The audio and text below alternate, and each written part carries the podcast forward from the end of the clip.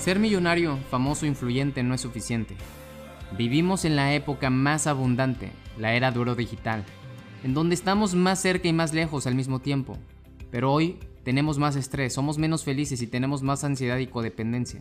El mundo está cambiando a pasos agigantados, pero la gente aún no descubre la verdad. El verdadero trabajo es dentro, no fuera. Mi propósito es que comprendas el potencial que tienes enfocándote en tu pensamiento y corazón y que por medio de este podcast decidas convertirte en un fuera de serie. Yo soy Roberto Córdoba, mexicano, emprendedor y empresario, que tengo como objetivo desarrollar fueras de serie. Sígueme, comparte y activa las notificaciones. Prepárate para expandir tu conciencia.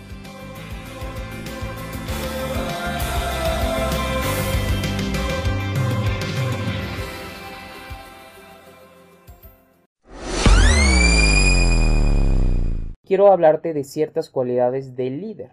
Se van desarrollando cómo las vamos practicando. ¿Cómo las vamos a ir practicando si reconocemos que existen? Tú no puedes practicar algo que no sabes que existe. Es como si tú, como si yo te digo, oye, ¿sabías que existe los NFTs? Pues vas a decir, ¿qué es eso? Nunca habías escuchado acerca de eso, pero existen y valen cientos de miles de dólares, incluso hay algunos de millones de dólares, y tú dices, ¿y eso qué onda? ¿Cómo se come? ¿Existe? ¿No existe? Sí existe y de hecho puedes hacer mucho dinero.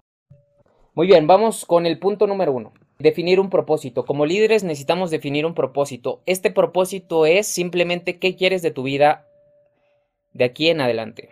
Nosotros como líderes debemos tener un propósito. No importa que tengas 60 años, 50 años, 40 años, 30, la edad que sea, tú debes de saber hacia dónde vas. El vehículo lo puedes elegir e ir cambiando y va a haber rutas distintas. Te vas a perder algunas veces, pero siempre oriéntate y la orientación va a ser de acuerdo al propósito.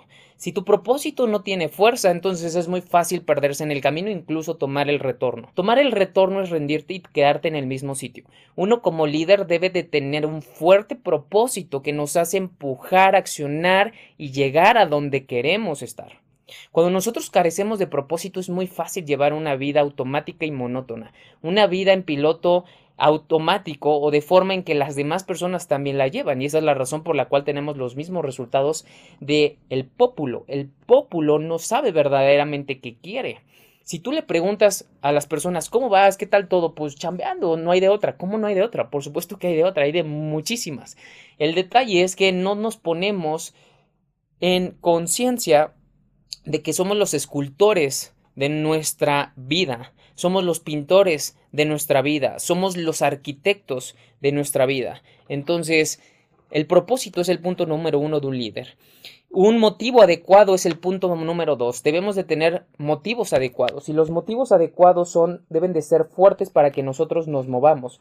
Nunca vas a poder hacer que una persona se mueva si no tiene un motivo adecuado. ¿Para qué quieres llegar allí? ¿Qué propósito ¿Con qué propósito tú quieres llegar hasta ese punto? O sea, ¿qué es lo que te mueve? ¿Cuál es ese deseo ardiente? Si no hay un motivo adecuado, suficientemente vehemente, jamás te moverás.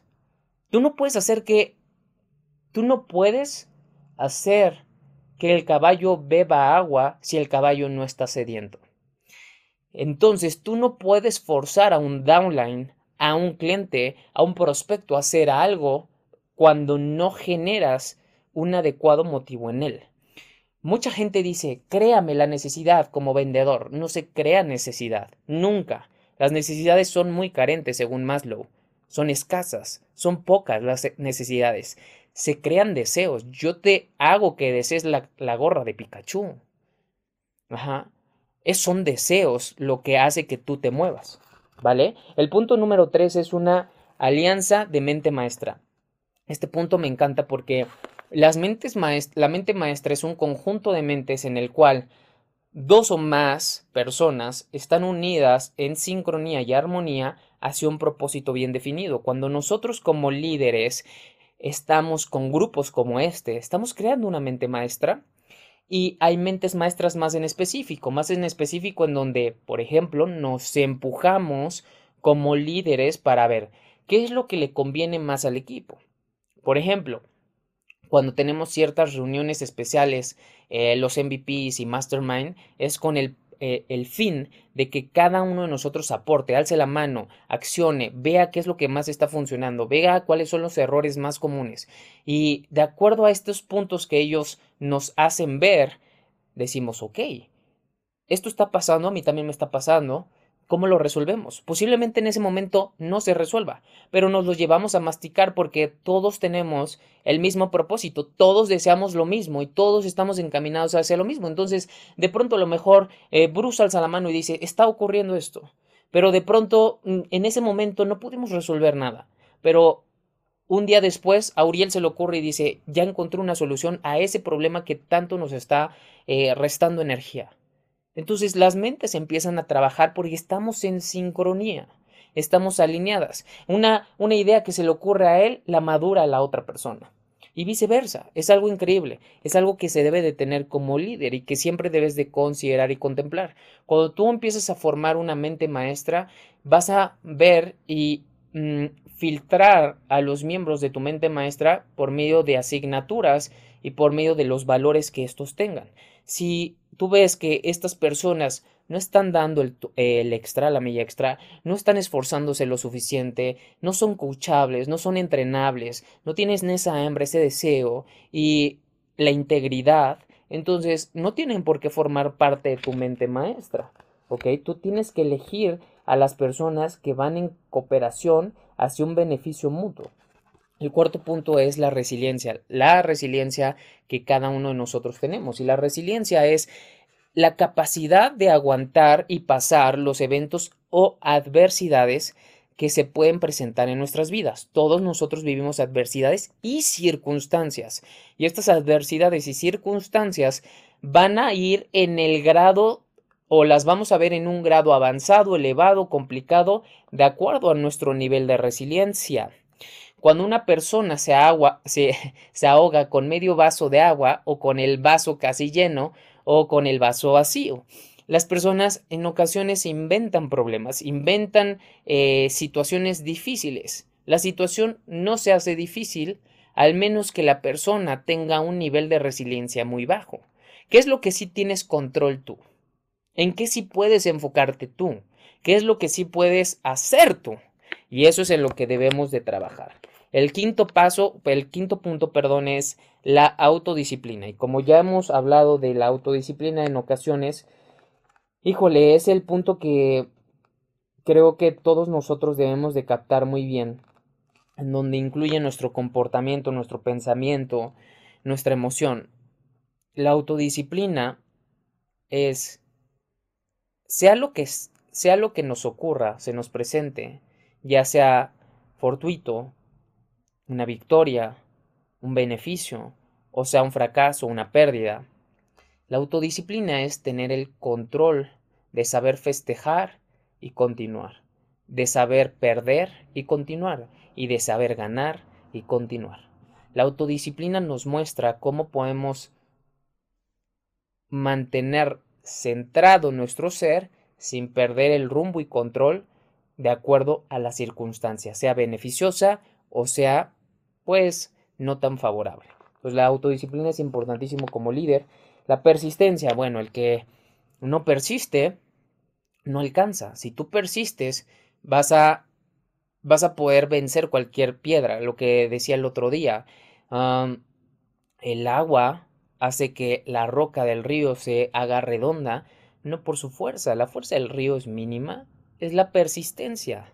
Es la persistencia de tanto tiempo. En la antigua Santa Inquisición, uno de los métodos de ah, castigar a la gente era ponían a un ponían a la persona pues que había cometido un, un acto eh, no a favor de la religión y lo, lo encerraban en, literal como en un tubo eh, como si fuera un tanque de gas, haz de cuenta, y no podía moverse ni salirse, y solamente dejaban gotear una dejaban gotear por cada 10 segundos o 20 segundos, no recuerdo bien, una gota.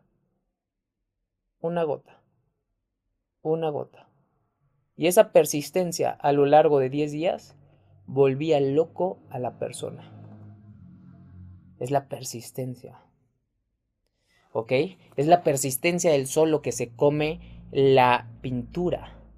Es la persistencia del sol lo que hace que se oxiden las cosas. ¿Sí o no? Entonces, esto es muy, muy importante que nosotros lo empecemos a adoptar. Porque sin persistencia no podemos avanzar cuando tengamos dificultades. Todos nosotros hemos tenido dificultades. ¿En este negocio habrá dificultades? Sí.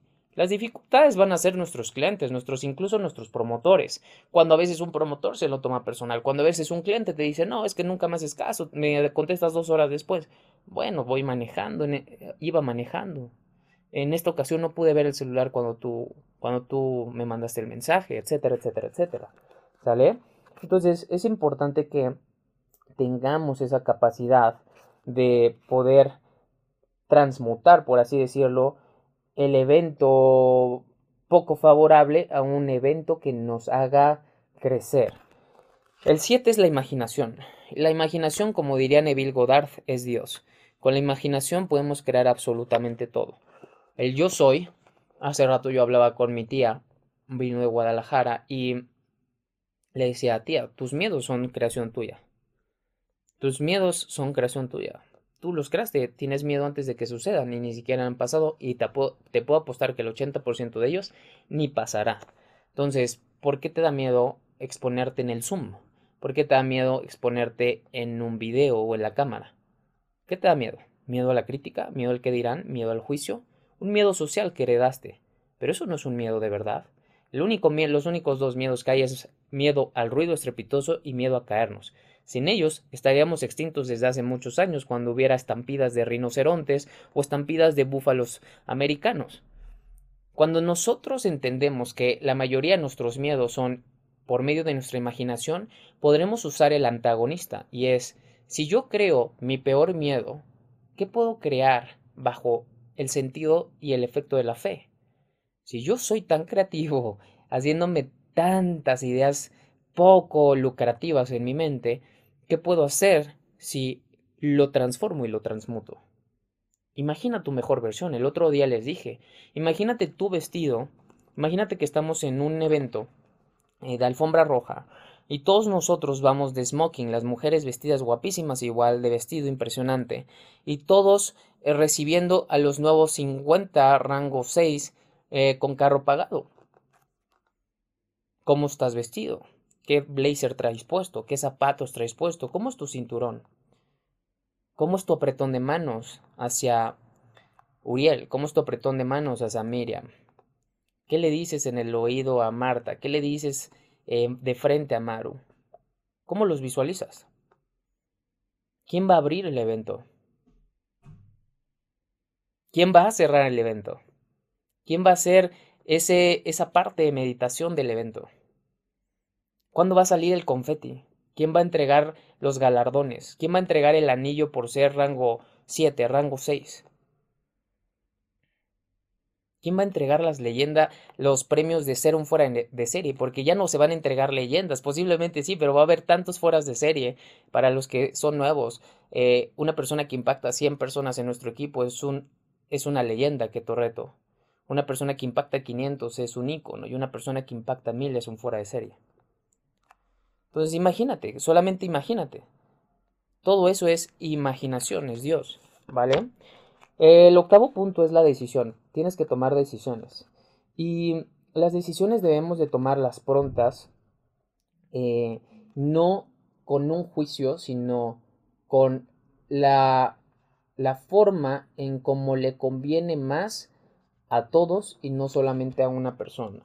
Cuando tu juicio te falla y tomas decisiones basadas en solamente tu persona, a largo plazo puedes perder mucho. Entonces, ten cuidado en tomar decisiones precipitadas solamente pensando en ti, pero una vez que tomes las decisiones deben de ser definitivas, firmes y rápidas. ¿Ok? El punto número 9 como líder es, eh, tienes que tener opiniones basadas en hechos, no en creencias ni juicios. Las opiniones tienen que ser basadas en hechos. ¿Sale? Es muy fácil decir una opinión y tratar de dar una opinión sin saber qué está pasando. no me acuerdo qué autor escuché, tú no puedes juzgar a la gente por cómo gasta su dinero, por ejemplo. Si una persona gasta mil pesos y esa persona quiere gastarse esos mil pesos en dulces, bueno, allá él, no lo podemos juzgar por eso. Él tendrá una respuesta a eso, ¿no? Mm, tendrá una consecuencia. Aquella persona que ahorre mil pesos de los mil que gana y a lo mejor nunca los use, tampoco lo puedes juzgar, no podemos juzgarlo. Entonces, basemos también las cosas, las opiniones en hechos, no solamente en prejuicios o creencias que nosotros tenemos, porque aquí en este negocio, y tú como futuro líder, te toparás muchas veces en que, ay, es que no va a entrar, porque si a mí se me hizo caro y si yo no califiqué el MVP o el GoPro, pues él tampoco. No, eso es un juicio. Esos no son hechos. Esos no son los hechos, esos son tus juicios, tus creencias. Es como si dices, ay, este, todos los hombres son iguales, o todas las mujeres no saben manejar, o el dinero no nace en los árboles, etcétera, etcétera. Pues tenemos que basarnos en hechos. El Número 10 es entusiasmo. Eleva tu energía, ten un entusiasmo alto, que tu cara lo exprese, que tu lenguaje corporal también, que tu palabra en acción lo denote. Pero algo importante es que sepamos que hay dos tipos de entusiasmo, el activo y el pasivo. Y a veces hay personas que no verás que están todo el tiempo aplaudiendo y siendo optimistas y diciendo, venga campeón, vamos a darle con todo, tú eres una fuera de serie, sí se puede, y echando ánimos. Pero va a haber personas que son pasivas como Henry Ford, que lo que harán es analizar y ver qué ellos pueden hacer con lo que tienen y a pesar de que no estén animosos, van a poder resolver las cosas y nunca va a caer su ánimo. Entonces hay personas que son que tienen un entusiasmo pasivo, muchas, muchas, muchas. De hecho, hay, está considerado que el mayor porcentaje de la gente exitosa en el mundo es introvertida. El mayor porcentaje de la gente en el mundo es introvertida. Esto quiere decir que a estas personas les gusta mucho la soledad, la reflexión, eh, tener su propio espacio, no ser tan tanto de fiesta y ir allá y acá y las luces, los reflectores, etc. ¿Sale? El número 11 es un sentido de juicio y un sentido de juicio sobre todas las circunstancias. Nosotros como líderes tenemos que tener un sentido de juicio sobre todas las circunstancias. Va a haber veces que te va a llegar un promotor que te dice, oye, eh, yo llevaba seguimiento con esta persona y eh, al parecer este otro promotor le vendió. Yo digo que lo expulsemos ya de, de que Torreto porque faltó las reglas. A ver, Vamos a hacer un juicio con eh, correcto sentido y ver qué pasó. Primero, todas las pruebas. A ver, hubo, hubo interacción con dolo hacia el cliente, el cliente en verdad quería estar contigo, tú ya habías tratado al cliente, la interacción entre el cliente y tú era buena, tú a lo mejor le mentaste la madre y eso no me lo has dicho a mí. O sea, tenemos que ver absolutamente toda la información. Entonces tenemos que tener un correcto juicio, pase lo que pase. Número 12, tolerancia. Y la tolerancia, el otro día hablábamos de esto. Eh, hay muchos de nosotros que creemos ser eh, intolerantes, pero la tolerancia tiene que ver más con la capacidad y flexibilidad de cómo nos relacionamos entre, entre distintos contextos. ¿A qué me refiero? Si tú eh, ganas cientos de miles de dólares, eres seis o siete cifras en dólares y te invitan a un tianguis o te invitan a una cocina en la Sierra Mixteca. El ser tolerante es que puedas ir, convivir, sentarte en una banca de madera y comer de caldo o de sopa setas de la montaña o eh, probar este el puerco espín que acaban de traer, no sé, eso es ser tolerante. Ser tolerante es que nosotros podamos convivir, respetar las costumbres de otros países, preferencias sexuales, eh, religiones, eso es tolerancia. No, no lo confundan con la eh, paciencia o impaciencia. El número 13 es hacer más de lo que nos pagan. Este es un principio muy poderoso como líderes y en este negocio mm, harás más de lo que te pagan al principio porque Y bueno, en toda tu vida, siempre la clave para que tú recibas y recibas y recibas y de pronto digas, wow, qué padre y qué bendito soy, bueno, es que has hecho mucho, es que has pagado el precio mucho tiempo. Hemos hecho bastante. Llevamos tres años impactando la vida de muchísimas personas con nuestro sistema de Keto Reto. Este año cumplimos cuatro. Que a veces se nos olvida todo lo que has hecho y es un conjunto de, de efecto compuesto. Vea la, la lista de líderes ahorita nos hemos mantenido como el equipo número uno en México. Eso es consistencia y eso es un compromiso. Cuando al principio a veces la emoción sube, el carnaval está bueno. Pero una vez que se acaba el carnaval, vamos a ver quién hace el trabajo sucio y se queda para disfrutar los siguientes carnavales. Entonces, el trabajo sucio es pagar el precio de todo lo que se lleva a cabo para liderar un país, para resolver problemas, para ayudar a miles de personas de una forma consciente y con un verdadero propósito. Entonces, tú tienes que entender que si tú llevas conmigo dos años y medio, tres, eso se paga muy alto. Si has tenido fe, eso se paga muy alto. ¿Por qué se paga muy alto? que eres un pionero. Cuando las empresas leyenda, que ya sabemos cuáles son, leyenda porque llevan más de 50 años en México y 60 y 70 años en todo el mundo, como eh, Amway, Herbalife y Mary Kay. Estas empresas leyenda que sus fundadores pasaron el Salón de la Fama de Estados Unidos, hoy siguen y han dejado un legado. Y las personas que iniciaron en sus primeros siete años hoy son ultramillonarios. Ultra. Ultramillonarios. Yo tengo amigos de Herbalife que empezaron hace 27 años y no mueven un solo dedo. Y la gente sigue comprando. Porque tienen tantos clientes en todas partes.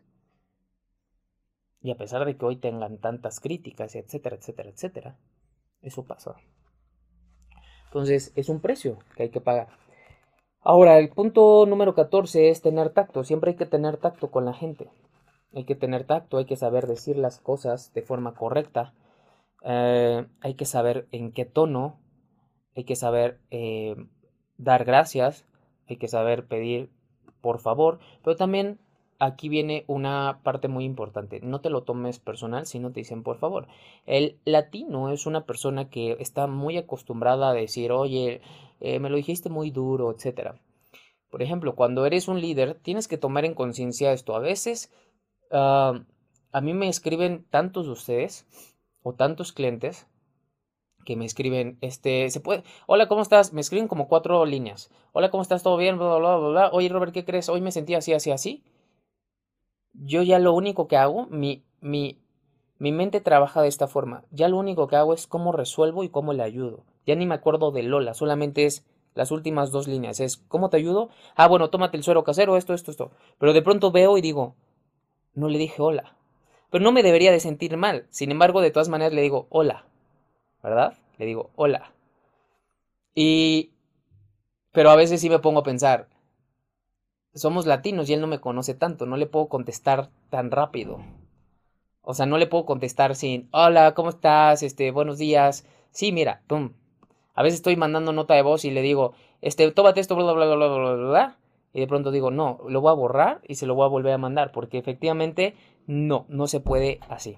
¿Sale? Entonces, es importantísimo que nosotros, este, eh, que nosotros hagamos justamente esto, que siempre lo tomemos en cuenta, ¿ok? Que lo tomemos en cuenta. Si nosotros no lo tomamos en cuenta, si nosotros no este, eh, pensamos acerca de que hay personas que, que están eh, apenas confiando en ti, a lo mejor los pierdes en el proceso. Y no es tu culpa, simplemente es cultural. Hay que tomarlo en cuenta. El gringo es más directo, es pum, pum, pum, pum. ¿Sale? A veces yo llevo semanas sin hablar con Jessie Lee y de pronto Jessie Lee me escribe, oye, bla, bla, bla, bla. Sí, no me dice ni un hola y no es que esté mal. Entonces, a veces es el nivel de, eh, velocidad que llevamos en nuestros negocios o en nuestros proyectos. El número 15 es escuchar. ¿Escuchas más de lo que hablas? Esto es algo vital. Si escuchas más de lo que hablas, estás en el lugar correcto, haciendo lo correcto, porque todos nosotros debemos de aprender a escuchar muy, muy bien. Tenemos que aprender a escuchar. Tenemos que aprender a, primero escuchas y posiblemente el solito se dice la respuesta. Eso pasa comúnmente. ¿eh? Cuando no sabemos escuchar, tú vas a decir cosas y posiblemente le generas una duda que no existía pero no, no terminaste que él hablara. Entonces escucha y haz preguntas para que tú sigas escuchando. Entre más información tengas de tu cliente, más información tengas de tus promotores, mm, una opinión más asertiva les podrás dar. 16 es la observación. Siempre sé muy observador. Eh, observa los detalles, observa el lenguaje corporal de la gente, observa las facciones, observa sus, sus muecas, observa cómo esconde la mano, observa cómo tiembla el pie, observa dónde está poniendo su estrés. Eh, cuando tomé un curso de, Paul Ekman, em, Paul Ekman es el padre de, del lenguaje corporal. Y una de las cosas en una de las cosas que a veces hacen las personas cuando están nerviosas, por ejemplo, es no se lo puedes ver en el en el rostro, ni se lo ves en el ni se lo ves en el lenguaje. Pero si tú te haces un poquito para atrás y ves sus pies, te vas a dar cuenta cómo tiene el pie. Y cuando la persona tiene, por ejemplo, el pie en puntita o de lado, toda la presión de estrés está cayendo en la punta de sus dedos o del lado del tobillo.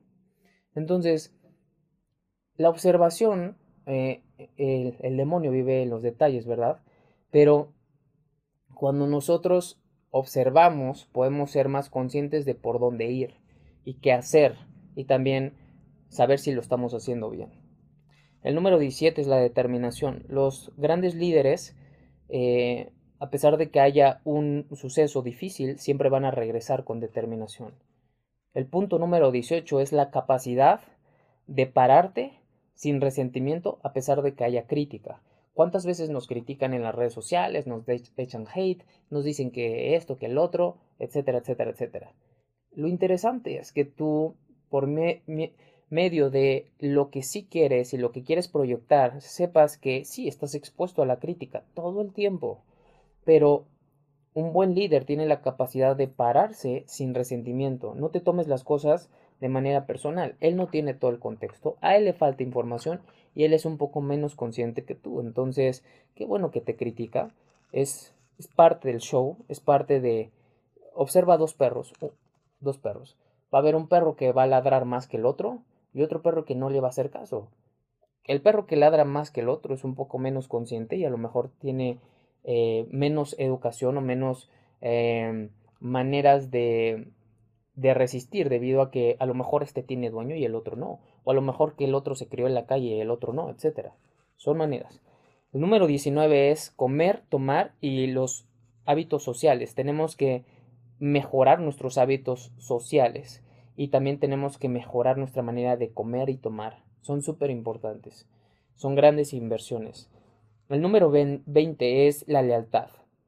Y esto es igual de importante que eh, bueno, este punto es tan importante en tu mastermind que la lealtad es lo más valioso para mí entre mis miembros de mastermind y mis miembros de que forman parte de mi equipo y la gente que yo más quiero es la que es más leal conmigo. Entonces, toda la gente que es leal, yo la tiene una bandera para mí. O sea, la gente leal para mí es la más importante. ¿Por qué la lealtad? Porque mira, yo puedo comprar el conocimiento de la gente, yo puedo comprar el tiempo de la gente yo puedo comprar sus bienes materiales, pero la lealtad no se puede comprar. Esa se gana. ¿Ok? Entonces, para mí, eso es la más importante. El 21 es franqueza. Tenemos que tener franqueza, pero tenemos que tener tacto al mismo tiempo. Entonces, cuida mucho este punto porque a veces, debido a que eres tan franco, dices las cosas y nunca debes de agredir a una persona, no le debes decir, ay, qué idiota eres, tú, o sea, no, tienes que saber cómo decírselo y también si la riegas tienes que saber disculparte, ¿ok? Número 22, familiaridad con eh, las, los motivos básicos del ser humano. ¿Qué quiere decir esto? Que tú como líder debes de saber qué es lo que le denota una emoción a la gente. O sea, comprender un poquito de la naturaleza humana. O sea, la naturaleza humana es, le gusta el reconocimiento, por ejemplo, el ser humano se mueve a través del sexo, el ser humano se mueve a través del amor, el ser humano le gusta, o sea, tienes que encontrar los motivos naturales del ser humano como líder. Y eso es por práctica. Este es yo creo que uno de los puntos más avanzados como líder, que es ver cómo son. Y eso nos lo caracteriza mucho los cuatro tipos de personalidad que varios de ustedes ya conocen, ¿va? El número 23 es una personalidad atractiva. Y la personalidad atractiva tiene que ver con eh, nosotros examinarnos porque nuestros enemigos nos dirán o, las personas que querrán uh, derrocarnos dirán cosas malas de nosotros. Si tú quieres saber cómo es tu personalidad, siéntate con las personas que más quieres y amas o te aman y pregúntales cuáles son esas cualidades y cuáles son esas debilidades de ti. Y con eso te darás cuenta también de tu nivel de atracción y cómo corregir los puntos que tienes o los engranes más débiles. ¿Ok? El número 24 es la concentración. Poner tu concentración en un solo objetivo te permitirá crecer, expander y llegar a un clímax mejor para poder alcanzar tus objetivos. La persona que carece de concentración carece de buena eficiencia. Si tú eres una persona que se distrae muy fácil, entonces eres una persona que pierde fácil el momentum que puede generar en una tarea. Por eso les hemos dicho, si tú practicas y practicas en prácticas, vas a generar un momentum porque te vas a dar cuenta en dónde la estás regando, en dónde puedes mejorar o en dónde este, no lo estás haciendo o en dónde lo estás haciendo muy bien. Entonces, este punto me gusta mucho. 25. Aprende de tus errores. Acuérdate, el ser humano solamente, solamente gana o aprende, nunca pierde. 26. Toma responsabilidad de los errores de tus subordinados. Si tú tienes subordinados, si tú tienes asistentes, si tú tienes downlines, tú eres el del error también. O sea, tú tienes errores porque tú delegaste, porque tú no comunicaste, porque tú no hablaste. Entonces, toma tú la responsabilidad como líder. Número 27, reconoce los méritos de los demás. Es importantísimo el reconocimiento y más porque es una de las emociones que más mueve al ser humano. Hay una cosa que, hay una frase que me gusta mucho que dice, el ser humano, el ser humano da todo por dinero pero incluso muere por reconocimiento. Entonces, ese es muy, muy poderosa y bueno, aquí en las redes de mercadeo es muy, muy, muy denotable. 28. Aplica la regla de oro. Nunca le hagas algo, nunca le hagas el mal a otra persona o no le hagas a otra persona lo que no te gustaría que te hicieran a ti. Regla de oro. Aplícala como líder. Número 29. Mantén una actitud mental positiva todo el tiempo. Actitud mental positiva todo el tiempo, pase lo que pase. Creo que los que llevamos tres años y medio sabemos que hemos pasado por baches, por errores, por un montón de cosas y híjole, siempre nos hemos mantenido positivos y hemos podido con todo. Hemos podido con todo, nos ha pasado de todo y hemos podido con todo. 30. Toma completa responsabilidad, bueno, un poco redundante con la otra, bueno, no redundante porque aquí tiene que ver individual. Y acuérdate, responsibility es la manera, la habilidad de responder a los eventos. Responde de la mejor forma. Todos los eventos son neutros, tú les pones el peso, positivo o negativo. Eso es responsabilidad. El termo no se cayó, yo lo tiré, yo lo solté, se resbaló de mis dedos porque no lo apreté lo suficiente. No se cayó. Yo no lo apreté. Oye, se, pues el termo se me perdió. Lo perdí. Yo perdí el termo. Tienes que empezar a usar más el lenguaje de yo lo hice. Esto no tiene vida. Tiene un nivel de conciencia, pero no tiene vida. Ajá. No, es que el perro se comió mi tarea. Tú dejaste la tarea en un lugar donde el perro se la podía comer. ¿Cierto o falso? Número 31 y último. Mantén tu mente ocupada en donde mantén tu mente ocupada en lo que en verdad deseas. Y este punto me encanta porque cuando tú pones atención únicamente en donde quieres estar, muchos le llaman estar en la zona pero otros le llaman inspiración. Cuando tú pones atención solamente en lo que sí quieres obtener, tú te mantienes en un nivel de vibración tan alto en el estado deseado.